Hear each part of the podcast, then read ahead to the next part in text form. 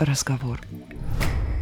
Вы слушаете «Невинный разговор» — подкаст о кино и отношениях. Каждую неделю мы выбираем один фильм, чтобы обсудить его вместе. Мы — это Дарья Лебедева. И Александр Онищук. Привет. Всем привет. Добрый день, вечер, ночь, утро, когда нас слушают. Да, интересно, кстати, вот напишите в комментариях, когда вы предпочитаете слушать вот такие разговоры по душам, основанные на впечатлениях после просмотра кинофильмов? Я слушаю подкасты в основном в дороге или на прогулках, пробежках в первую очередь. Мне кажется, все так слушают. Именно вот в дороге в основном. На пробежке не думаешь, что это удобно, лучше музыку какую-то включить? Ну вот я как раз таки, когда делами какими-нибудь занимаюсь, тогда слушаю музыку. Потому что не могу слушать, меня это отвлекает.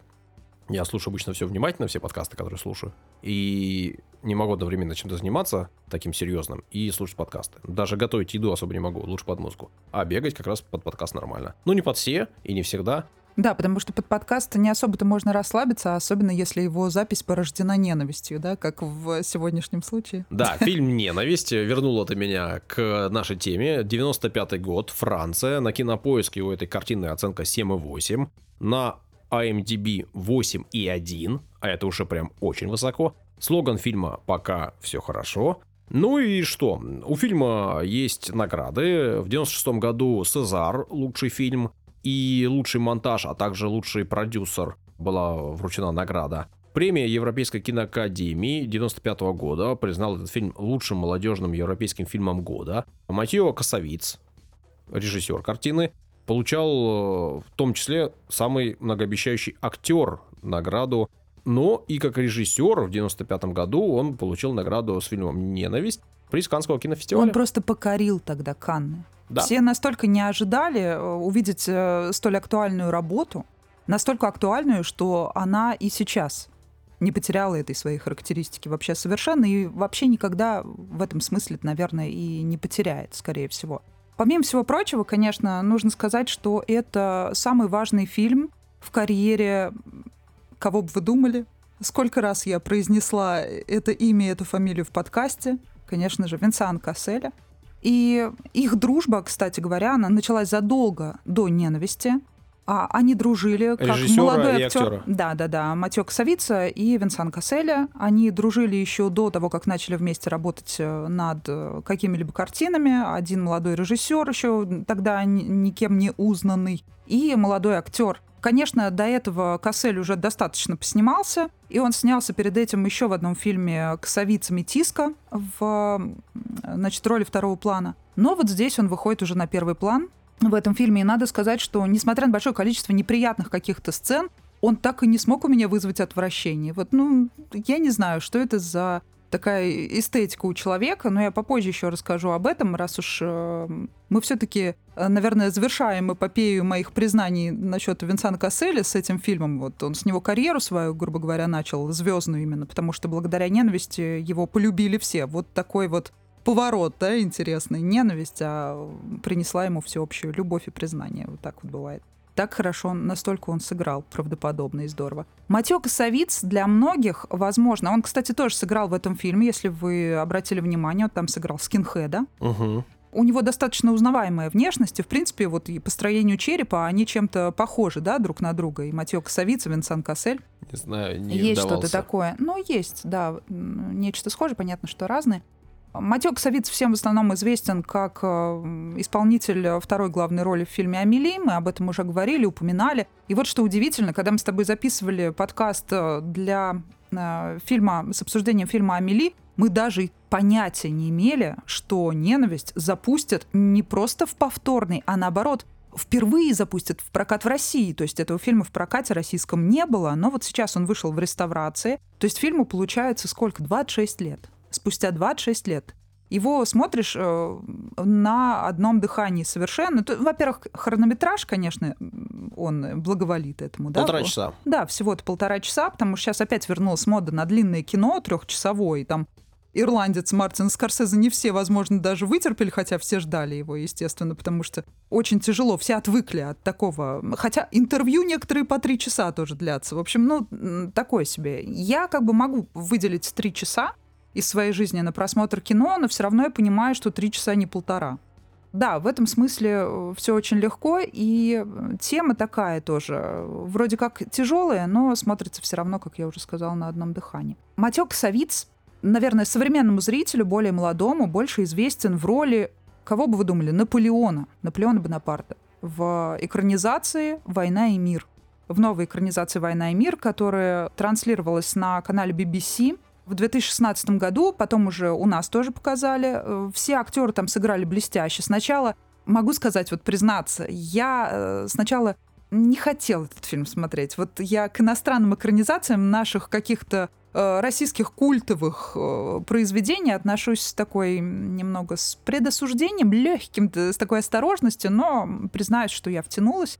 Первый раз не захотела смотреть, потом сама села и все-таки посмотрела. Мне очень понравилось, как играют там актеры потрясающий. Пьер, актер, который исполнил эту роль, вообще ну, здорово на самом деле.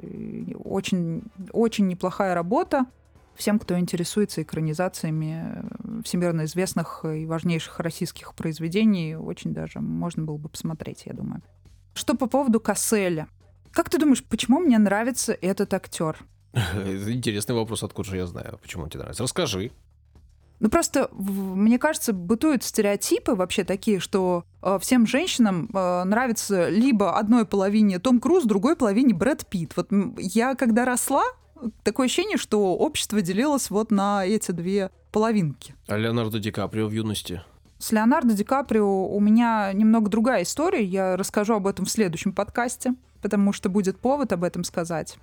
Ты, возможно, не поймешь э, сейчас, о чем речь, но я расскажу обязательно. Окей. Да. А по поводу Винсана Касселя, я признаюсь, я «Ненависть» посмотрела позднее, чем другие фильмы с его участием, которые произвели на меня впечатление. Я помню, первый раз его лицо на экране я увидела, когда смотрела Жанну Дарк Люк Бессона угу. с э, Милой Йовович. И вот для меня там Мила Йовович и все остальные потрясающие актеры ушли на второй план. Когда я увидела Касселя, я почувствовала вот эту тонкую грань между красотой и уродством, и я не смогла забыть это лицо, которое хочется постоянно рассматривать, и еще как он умело жонглирует своими эмоциями, как настоящий циркач и ну, акробат и актер. Он творил что-то невообразимое, хотя я не могу сказать, что это моя любимая работа с ним, да. В принципе, одну из э, «Мой король» мы обсуждали когда еще только начинали выпускать наш подкаст, уже дав- достаточно давно мы записали. Год уже прошел, наверное. Ого-го. Так вот, для меня Винсан Кассель начался именно с Жанны Дарк, и потом уже пошли все остальные фильмы с его участием. Почему-то вот в моей жизни так сложилось. А ты в каком фильме, кстати, увидел его впервые? Да, так как он на меня не произвел такого впечатления, ну, понятно. я не, не влюбился в него с первого взгляда, поэтому я не могу тебе сказать, в какой картине я увидел его в первый раз не скажу. Да, в этом фильме помимо Винсана Касселя снимаются еще люди, что не странно. А что странно, всех тут зовут так, как в действительности. Значит, Винсана Касселя зовут Винс, Юбера Кунде зовут Юбер, а Саида Тагмуи зовут Саид, а Абделя Ахмед Гели зовут Абдель. Об этих людях я что-либо Это очень удобно. рассказать не могу. Но да, наверное, режиссеру было так просто с ними работать или нужно было ребятам слишком сильно входить в роль. О ролях и о событиях, о персонажах и их злоключениях предлагаю поговорить сразу после того, как ты порекомендуешь напиток. Употребление алкоголя вредит вашему здоровью. Наши личные рекомендации не являются призывом к действию. К ним не стоит прислушиваться, если вам еще не исполнилось 18 лет. Сегодняшний выбор может показаться неожиданным. В наших руках бокалы с сицилийским вином из красного сорта винограда Неро Давола. Мы предпочли его остальным не потому, что в его названии фигурирует слово «черный». Все гораздо проще. Догадаешься, почему он нам подошел? М-м, не буду даже пытаться. Ну, я так и знала.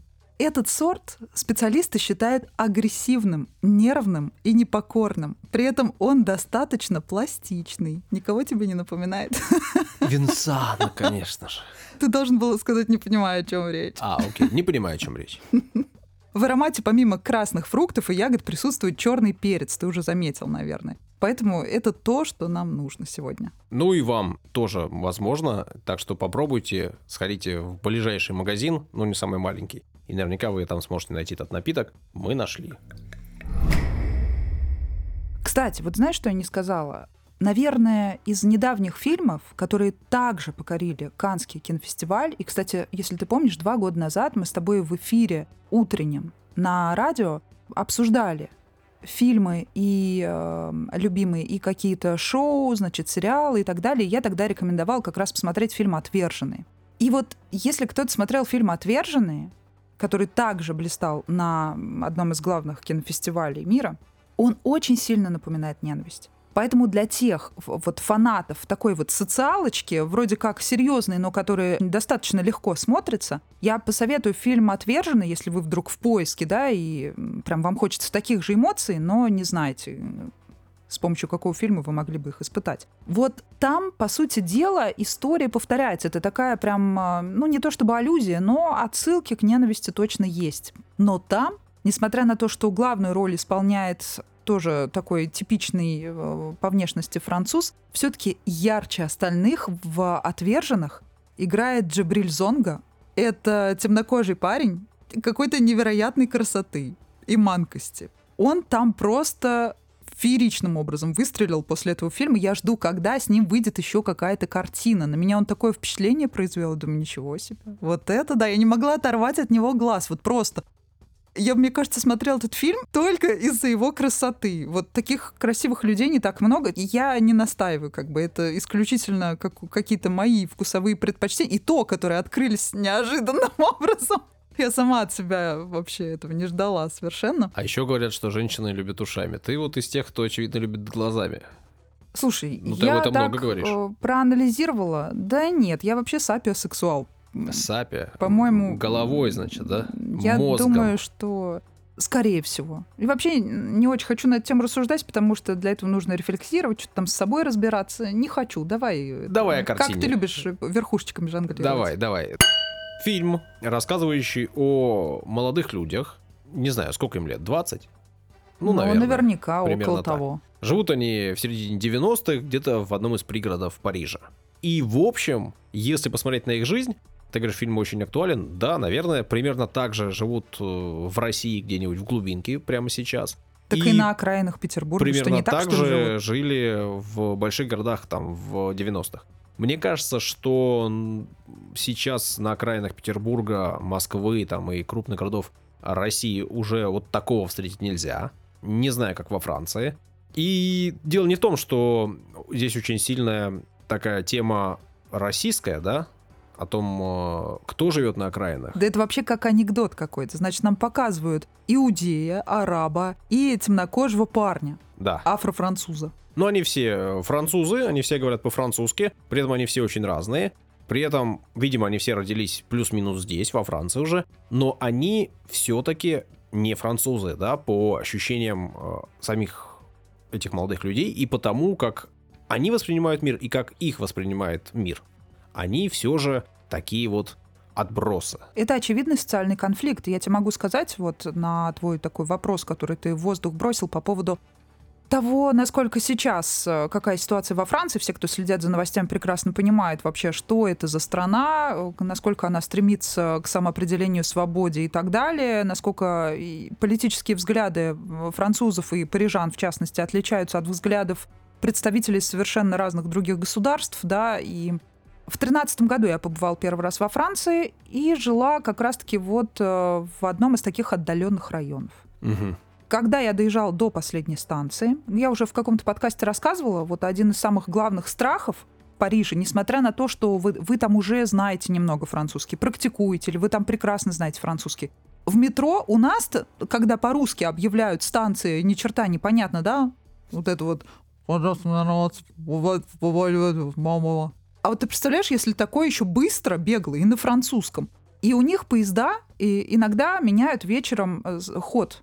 Да, То есть они идут. идут в другом направлении, угу. и тебе важно понимать. А кто живет в отдаленных как раз вот таких вот э, местечках Парижа? Естественно, ну, бедные ребята. Естественно. В основном не французские. Когда ты доезжаешь до финальной станции, в вагоне становится все темнее. Скажу так. Во всех смыслах этого слова. Да, именно. И на тебя устремлены все, э, значит, белки этого вагона если твой цвет кожи немного светлее. И в какой-то момент становится немножечко не по себе, потому что на тебя так пристально все смотрят. И вот этот вагон, он долго-долго идет. У нас... Тебе что там э, объявили? Ну, такое себе, знаешь. Как ни крути, все-таки такой проблемы, наверное, нету, да? Нет, конечно. у нас такой- огромная многонациональная страна, но у нас значительная часть людей называет себя русскими, при этом, ну, по факту русскими являются, если русские вообще. Да, Ну, в смысле, ну, это собирательное понятие. Естественно, речь идет о славянах, о классическом славянском каком-то светлокожем, светловолосом, голубоглазом У образе. нас русскими себя называют и все, у кого волосы очень даже темные, у кого очень хорошо растет борода и в целом растительность э, по телу и ну, мужчин и женщин. что, плохо борода? Я растет? не знаю, просто говорю, что я не знаю, как выглядят Слушай, славяне. все такие условности. Да-да-да, я Речь могу- идет только о социальном именно конфликте, который развивался. Он же не просто так появился, это вековой конфликт.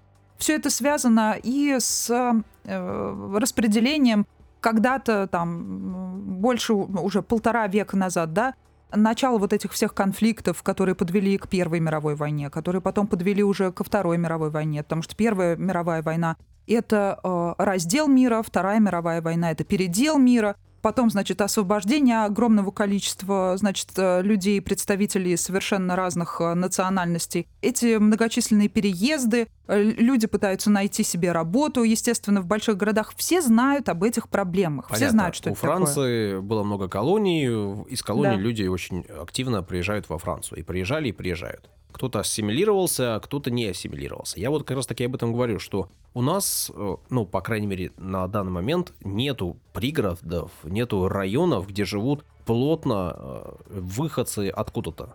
Ну, в нашем случае, например, там из азиатских стран, да, или с э, Кавказа. Конечно же, их много у нас.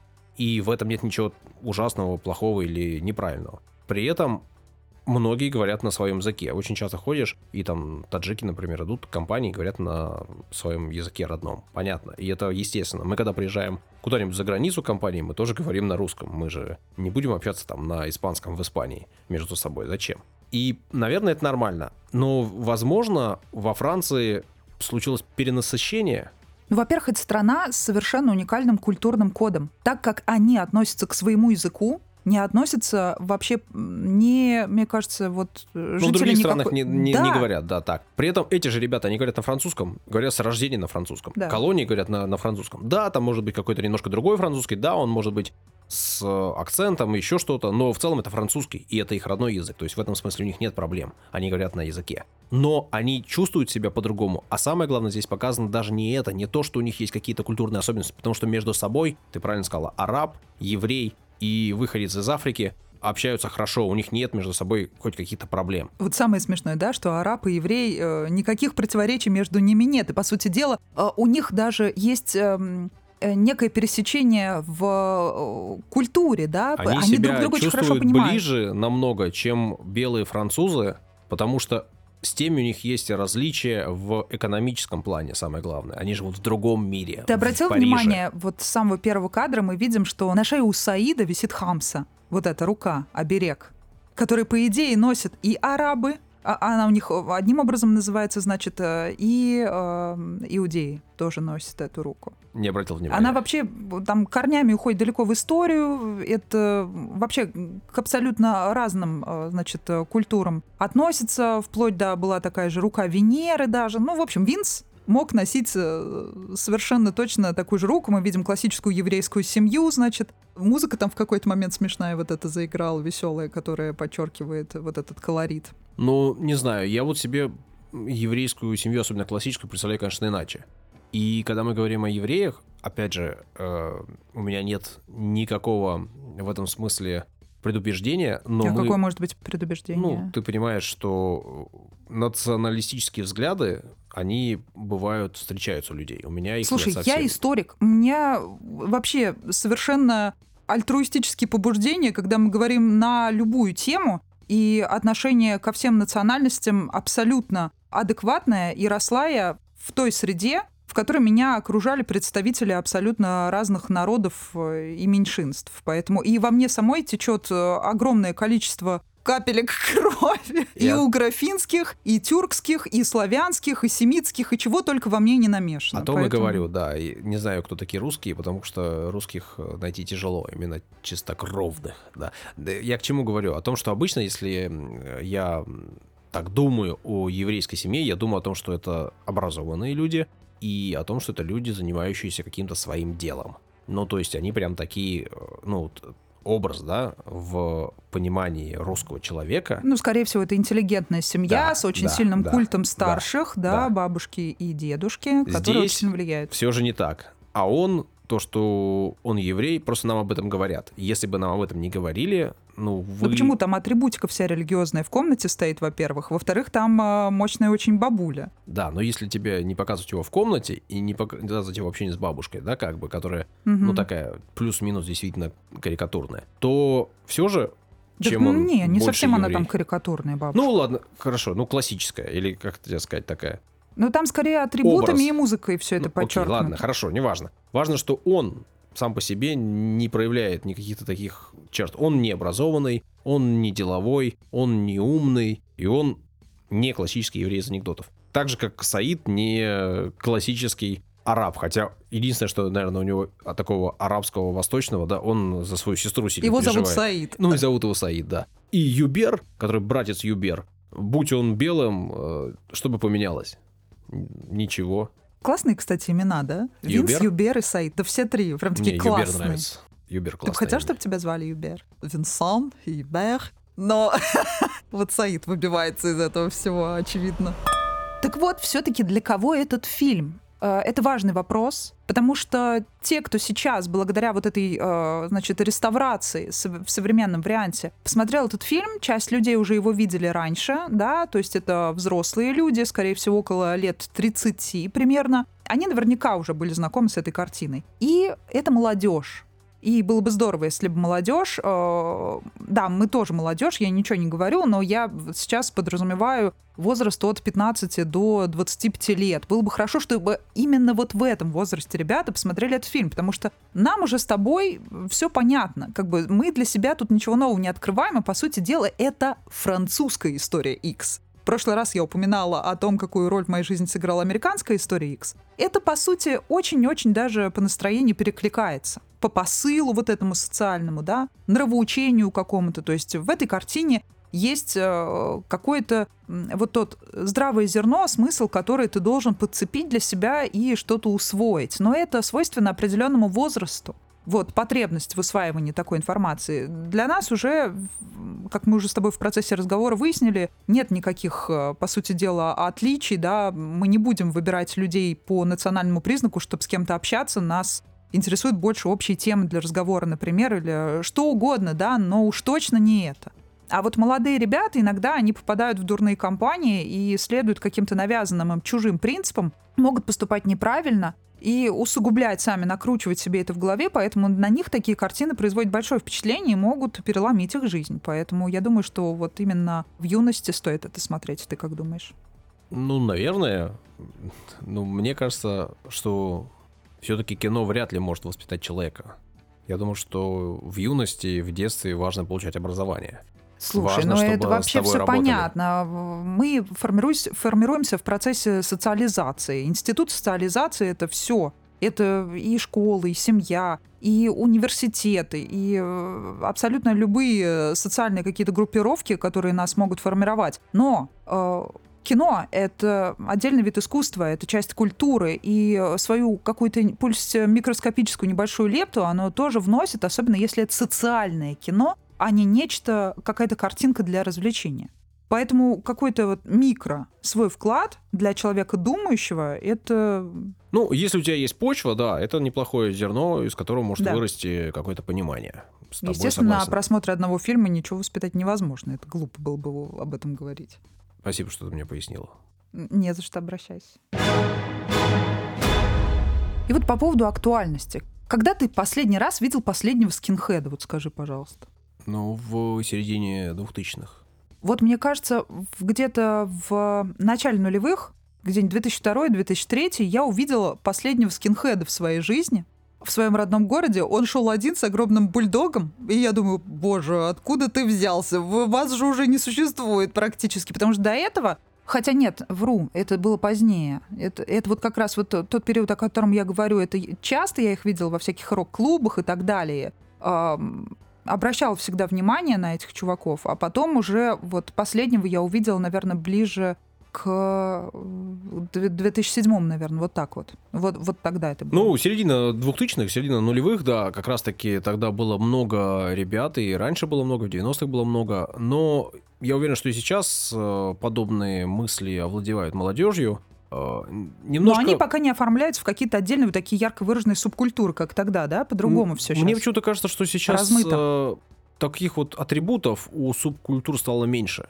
И там, вспомни вот как раз таки то время, когда мы говорили, были рэперы, да, это были прям рэперы. Ты видишь человека, сразу понимаешь, что он рэпер, он слушает рэп, он ходит Так по всем было видно. Вот Это год, скин, вот это эмо. рок, вот- да, да, да. Сейчас э, нету такого яркого образа. Люди не носят эти яркие образы. А еще страннее, когда этот человек сегодня одет как скинхед, завтра как рэпер, а послезавтра как э, девочка в розовом. Я помню, ты представляешь, я когда только поступила в университет, значит, э, носила красные подтяжки, но не использовала их по прямому назначению. Они не поддерживали мои брюки. Они у меня свисали, наоборот, по, по обе стороны. И мне потом ребята, мои друзья, сказали, типа, Даш, ну, типа, так скины ходят. Я думаю, да. Но только с белыми. Э, Вот. Думаю, ну, окей, ладно, у меня, во-первых, красные, во-вторых, а чё ж, я светленькая, у меня и волосы, и глаза, и кожа лица светлая, в этом смысле безопасности, если вдруг я где-то окажусь, да, но у меня в основном все друзья абсолютно разношерстные, и ну, в этом смысле они были в опасности, а не я.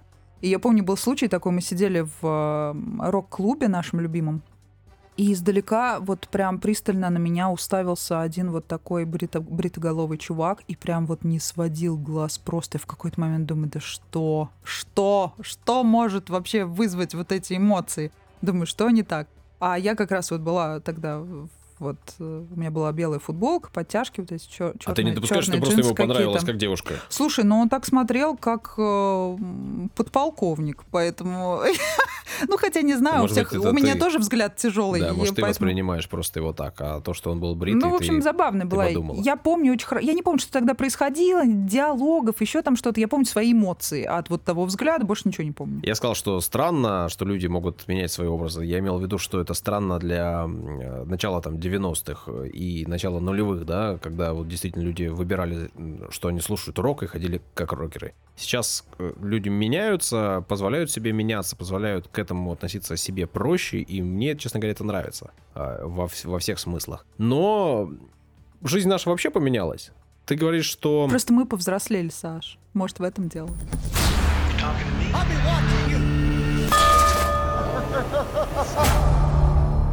Тут очень яркие образы в этом фильме, да, какая-то крыша, на которой тусуется молодежь. И А ты тусовался на В крыше целом когда-нибудь? молодежь тусуется там везде, и молодежь очень разных возрастов. Вот ребят, которые уже такие прям взрослые, уже мужчины практически, до совсем пацанов и мальчишек. И они все вместе тусуются, они знакомятся, братья, сестры. У нас в рок-клубах так же было. Да, да. Но мне кажется, что сейчас уже и заброшек таких нету, но в Питере точно.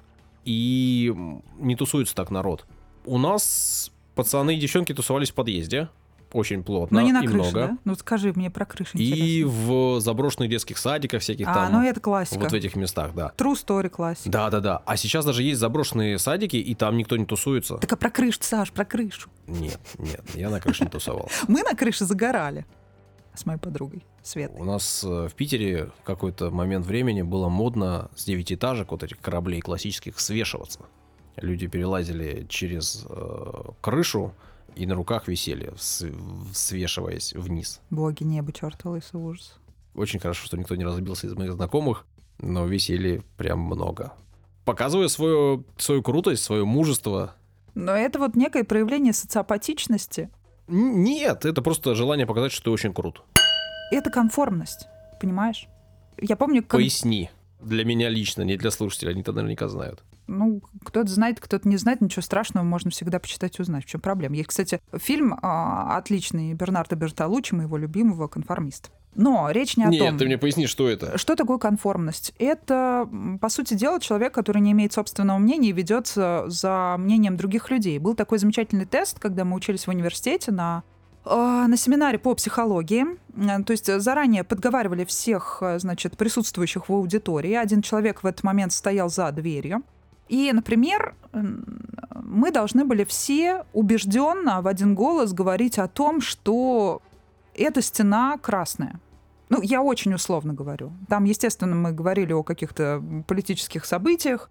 э, обсуждали там власть толпы и вообще там поведение толпы, психологию толпы.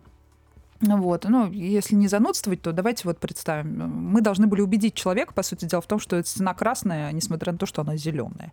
И человек заходил, он был в растерянности, и под давлением общей массы ему ничего не оставалось делать, как согласиться с этим и поверить в то, что эта стена действительно красная, а не зеленая. Вот суть в чем. И в основном молодежь а, выбирает всегда вот такого сильного лидера, и несмотря на то, что я даже внутренне, например, с ним сначала не соглашалась, да, но я потом ведусь за ним, да, потому что, например, человек ведомый.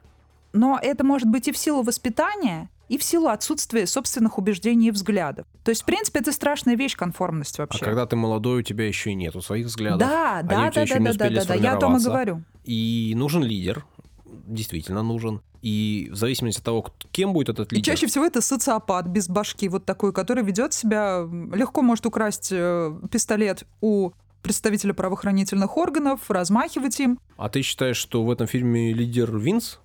А, ну, по своей социопатичности, безбашенности и а, м, способам привлечения внимания к себе, что с ним должны все возиться, на него обращать внимание, да, он, он лидер. Понятное дело, что самым благоразумным выступал Дюбер. Юбер, да, он э, такой, ну, действительно какой-то благоразумный чувак. Но при этом именно он торгует наркотиками. Да, да, да, При да, этом да. Это кажущаяся благоразумность. Он э, в итоге стреляет, видимо, в полицейского.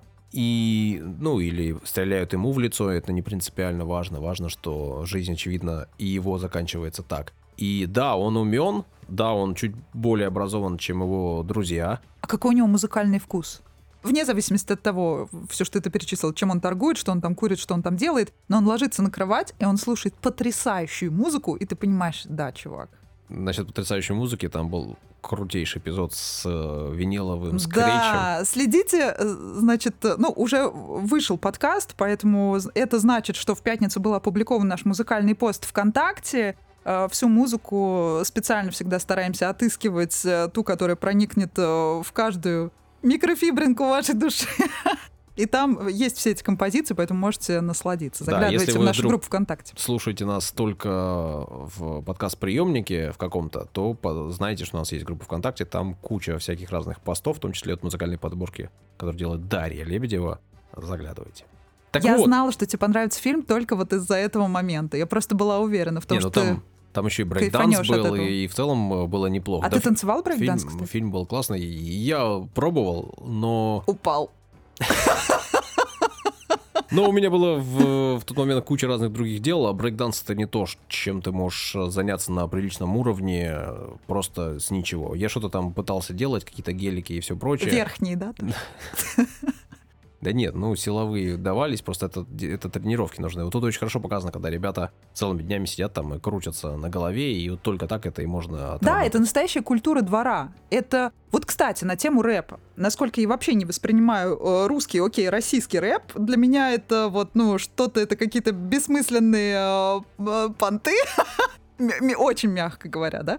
Француз, ну, во- во-первых, нужно сказать, на французском языке все красиво звучит. И послать можно очень красиво на французском языке. Я знаю эти фразочки, не буду их произносить, потому что это не культурно. Но это будет звучать гораздо красивее, чем «Жотем». Поэтому можно так ввести в заблуждение человека, и я не раз этим пользовался, это очень забавно. Но французский рэп иногда бывает действительно очень красивым, особенно что такое рэп? Это ритм, в первую очередь. И зачастую это никакого отношения к музыке, по сути дела, не имеет, особенно в наших российских вариантах. Но французы как-то вот умеют это все красиво оформлять. Вот что они с этим делают, я не знаю. Но это все язык, конечно, наверное. И плюс понятно, что это ребята, которые действительно не у маменьки с папенькой, значит, из кармашка только что вывалились и начали там «я рэпер теперь». Нет, это действительно ребята, которые которых вырастила улица. И они, у них есть время, конечно же. Они там уже докрутили свои эти нижнебрейкерские штучки до апофеоза какого-то, уже прям так раскрутили, что из окна все повылетали. Поэтому, ну, что, вот особенно кадры, я в зале, кстати, все смеялись, потому что пересматривали в реставрации уже все взрослые люди, и когда вот этот кадр завершающий, где он на голове бесконечно крутится, в зале все начали смеяться. Я обратил на это внимание, почему-то была вот эта вот такая нотка какого-то единения в зале во время просмотра. Я думаю, что в России есть тоже крутой рэп. Рэп есть и на русском, и на французском, и на английском, и Наверняка. на немецком. очень разный. И мелодичный, и ритмичный, и Вот на идише гангстерский. я никогда рэп не, Есть, не есть, слышала. что? Да ну, даже он э, в нашу поп-музыку рэп на идише прорвался и пробрался, так что можешь Ой, скинь послушать. мне, ради А, любопытства. Я на идише пару песен только знаю, мелодичных очень. Да. Так вот, а, культура двора. Но что такое культура? Можно ли это назвать культурой? Вот э, рэп-культура тоже такое было очень Ну, когда он слюнку гоняет, это не культурно, конечно, да. Да, да в целом их жизнь, она такая очень... Очень круто, что этот фильм снят э, в итоге, точнее, сделан, смонтирован в черно-белом варианте. Да. То есть снят он в цветном, как я прочитал, а Это смонтирован в подчеркивает вот эту социальную контрастность. Серость их будней, она вот такова. Они просыпаются, и круто, что там есть время. Оно вообще ни к чему не нужно, на самом деле. Оно не дает никакой информации. Я думал, что, может быть, чего-то как-то зацепится, что то Нет. Но время они проводят бесцельно. День пролетел, они ничего не сделали, ничего не предприняли, и, наверное, так проходит день за днем. Мне кажется, я встретился с тебе, Саш, на жизненном пути только для того, чтобы ты полюбил наконец-таки черно-белое кино. И вот, кстати, по поводу, я до этого упоминала про подругу, с которой мы, э, правда, не тусовались, а загорали на крыше ее дома. И вот там есть классный момент, где друг э, от неимения средств и в связи с тем, что у них огромное количество свободного времени, сам его постриг. Это очень веселый момент, и там, как всегда, Винсан проявляет свои вот эти, э, значит, акробатические, э, ловкаческие такие штучки, когда он зеркалом вокруг него классно очень водит, чтобы он не увидел. Это классно прям офигенный момент, и вот именно из-за таких моментов фильм, кстати, и смотрится, собственно, легко, потому что там очень э, такой душевный, тонкий и очень к месту юморок, да. Мы также развлекались. И я помню, в 14 лет э, мы с подругой экспериментировали, она пробовала, э, значит, себя в качестве парикмахера. А я была ее моделью, как и у многих наверняка. И что ты думаешь? Первый наш опыт покраски моей головы, слава богу, это был какой-то, это было какое-то межсезонье, то есть можно было шапку надеть. Поэтому, в принципе, до дома я без проблем добралась. Что мы только с ней не творили, что мы с ней только не делали. И первые попытки, значит, не увенчались успехом, потому что моя голова вдруг стала сиреневого цвета. И причем не модного сиреневого, не лунного, а бабушкиного сиреневого цвета. Хорошо, что это была такая краска, которая смывается легко. Поэтому, ну, то есть два дня, и, по сути дела, ничего от этого оттенка не осталось. Но это был шок. Причем мы обе были в шоке. Это было так весело. Это просто что-то невообразимое. Но тут, конечно, вот так зеркальцем не покрутить, потому что перед зеркалом сразу вся голова предстает, ничего не спрятать. Но вот эти моменты, они меня вот именно отсылают куда-то в мою юность, и что чем-то тепленьким от них, э, значит, несет. Саиду нужно было постричься. Для чего? Для свидания. Ну, назовем это свиданием. Да, вообще ему нужно было э, чуть иное. Но вот эта сцена общения с девчонками. Значит, э, Юбер сходил, познакомился, зацепил их. Очень красиво, да. Ну, неплохо, нормально, да. И он такой проявил себя там хорошо и красиво. Потом подошли друзья. и все испортили.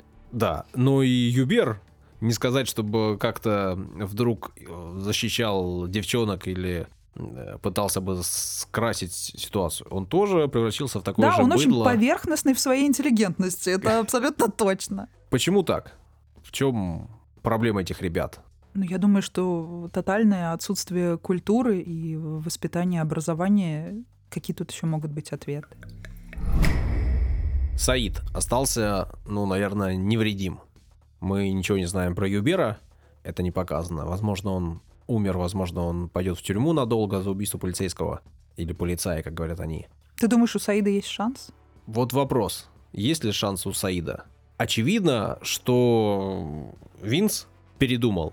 События этой ночи его изменили, да? И он понял, что он не готов убивать полицейского, он понял, что он не готов... э, Такие ростки человечности. Мы прям видели, как они на глазах устремляются ввысь, когда он отказывается от этого нажатия на курок. Ну, вроде того, да. А он поменялся. Наверное, и у Юбера были бы шансы, окажись он в другой ситуации, да, в, другой, в другом мире, в другом городе. Он хочет уехать из этого пригорода. Наверное, у него были бы шансы, хотя неизвестно, потому что такие люди как раз-таки очень часто врут и себе, и окружающим, да. показывает свое лицо немножко лучше, чем оно есть. Хотя ты правильно говоришь, он слушает музыку такую классическую. Ну, в общем, непонятно. А вот у Саида, вот он как раз самый такой бестолковый, бегает, веселится, прыгает, курит траву и... И вообще про него ничего не понятно, кто он и что он. Есть у него шанс или нет.